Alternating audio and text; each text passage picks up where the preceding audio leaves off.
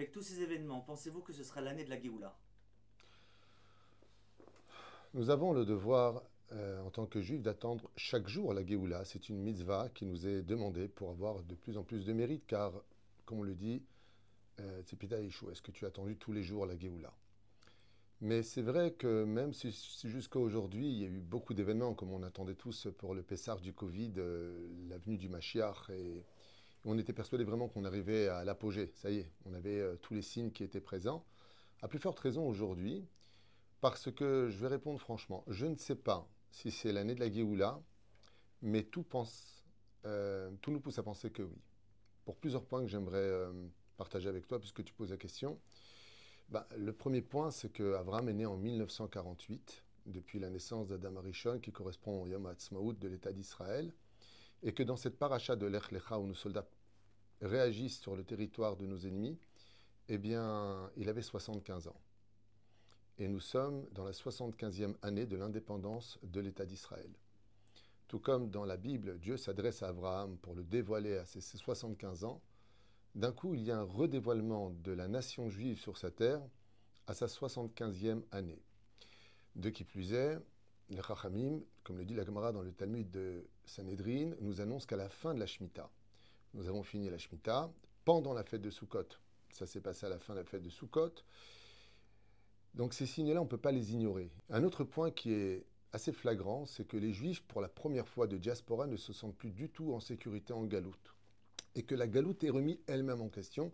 Il y a ce que les gens savent, il y a aussi ce que les gens ne savent pas. Mais beaucoup de juifs aujourd'hui se remettent en question, que ce soit au Canada, aux États-Unis, en France et ailleurs, sur le fait de quitter. Car l'insécurité est probante.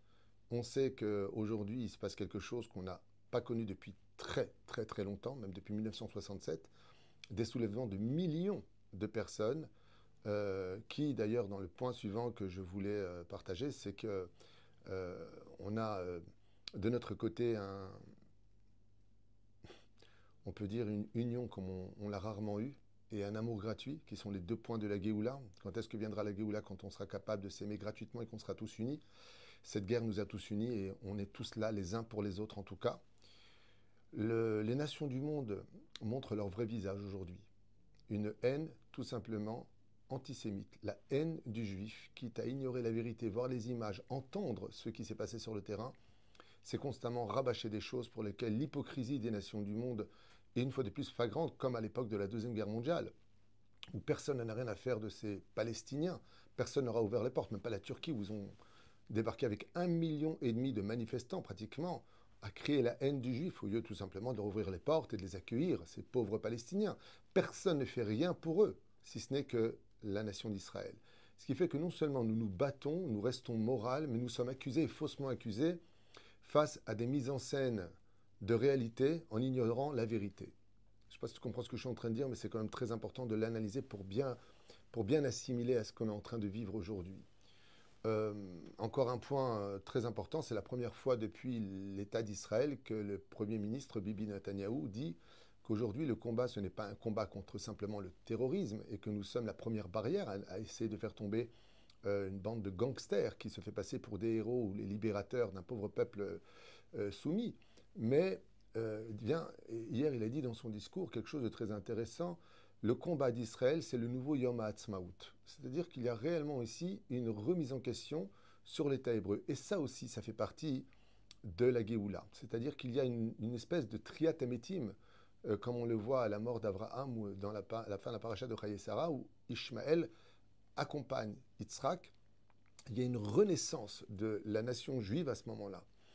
Donc, est-ce que oui ou non, Enini Odea Par contre, ce qui est certain, c'est qu'après tous ces événements vécus, avec 230 otages de nos enfants, de nos frères et sœurs prisonniers dans les mains du Hamas, on, ne pourra pas de toute façon revenir à quelque chose qu'on a vécu après tout cela. La haine est beaucoup trop grande, les pays s'arment, des bateaux de guerre s'avancent des complots se réalisent, la Chine et l'URSS se serrent la main aujourd'hui pour devenir les futures grandes puissances du monde et anéantir les États-Unis, les États-Unis qui en profitent aujourd'hui à travers l'État d'Israël pour régler ses comptes avec l'Iran pour les matières premières qui s'y trouvent. On n'est pas idiot non plus. Ça bouge sur l'échiquier du monde. Et il est évident qu'après tous ces événements, même si on ne vit pas la Géoula proprement dit avec le Mashiach, le Beth Amikdash et tout ce qu'il s'ensuit, il y aura quelque chose qui aura changé. On est dans un tournant extraordinaire pour lequel d'un côté ça fait peur, mais de l'autre côté nous sommes les acteurs de la Géoula. Donc je ne sais pas si ce sera la Géoula telle que le Talmud nous l'a promis, avec euh, la paix dans le monde et une seule religion, celle où l'Esprit de Dieu planera sur euh, toutes les nations. Tout le monde saura que Israël, c'est Israël. Mais quoi qu'il advienne, aujourd'hui, il y a une grande remise en question, un point d'interrogation énorme qui, euh, apparaît à l'horizon. D'un côté, ça fait du bien, parce qu'on voit les vrais visages. On voit vraiment les vrais visages des nations.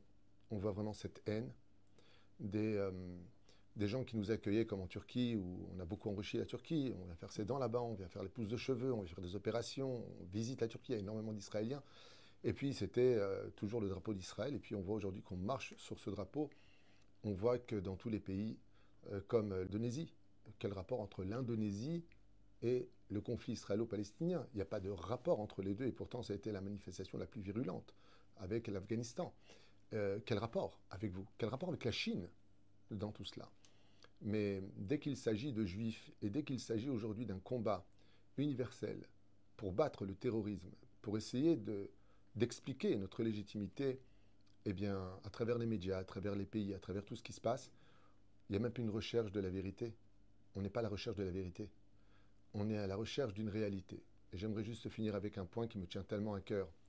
Je me suis entretenu avec une personne euh, très sympathique qui, lui, par contre, euh, cherchait l'honnêteté. Et il me dit, oui, mais tu sais, ce pauvre, peuple palestinien. Alors je lui dis justement, puisque tu me parles du peuple palestinien qui est une réalité, est-ce une vérité? Il me dit, je ne comprends pas. Je lui dis, bah, quand tu regardes aujourd'hui, il y a une réalité, il y a un peuple palestinien. Mais est-ce la vérité? Alors il me dit, approfondissez la question. Je lui ai dit, est-ce que tu peux me raconter l'histoire du peuple palestinien? Et là, il y a eu un blanc. Je parle de quelqu'un qui est très savant, très instruit en histoire. Et il m'a dit, ben écoute, euh, je sais pas, on dit qu'il y a toujours eu ce peuple ici. Je lui ai dit, montre-moi, s'il te plaît, l'histoire du peuple palestinien. Moi, je vais te raconter l'histoire de mon peuple. Tu as le temps Parce que ça prendra des années. Qui est le peuple d'Israël? Tu connais la Bible? Nous sommes ce peuple. Raconte-moi l'histoire du peuple palestinien. Parle-moi d'eux à l'époque des Ottomanimes. Non, perdons pas de temps. Parle-moi d'eux à l'époque du mandat anglais. La colonisation anglaise, le mandat anglais sur la terre d'Israël. Parle-moi du premier roi des Palestiniens, du premier dirigeant des Palestiniens, de l'origine des Palestiniens et plus que cela encore. Montre-moi le drapeau des Palestiniens avant 1948, avant 1936. Tu y découvriras une Magen David sur lequel il est marqué Palestine parce qu'Adrien l'a montré, mais montre-moi l'histoire du peuple. D'où vient ce peuple? Il me dit, mais quoi, il n'y avait pas des familles? Ah, tu parles de nomades qui traversaient ce pays. Parce que dans l'histoire, on n'a jamais entendu parler de ce peuple. Il est apparu quand les Anglais se sont retirés en créant ce peuple palestinien, qui aujourd'hui est une réalité, mais pas une vérité. Et à la fin des temps, la Gemara nous dit que le signe le plus, le plus flagrant de la Géoula, c'est quand la vérité sera totalement annihilée, disparue, n'intéressant plus personne les gens se baseront sur des réalités de photos qui seront truquées ou qui seront euh, falsifiées, peu importe. Mais un cri sera Vous êtes des assassins, vous avez volé la terre d'un peuple. Et ça, c'est marqué dans Rachi. Ça, c'est juste avant la Géoula. Alors, est-ce que c'est cette année? Est-ce que c'est demain? Est-ce que c'est le nouveau Pessar qui arrivera? J'en sais rien. Mais en tout cas, pour répondre à ta question par rapport à tout ce qu'on vient de dire, il est fort probable que ce Pessar, nous montons tous au Beth Amikdash danser avec la vérité.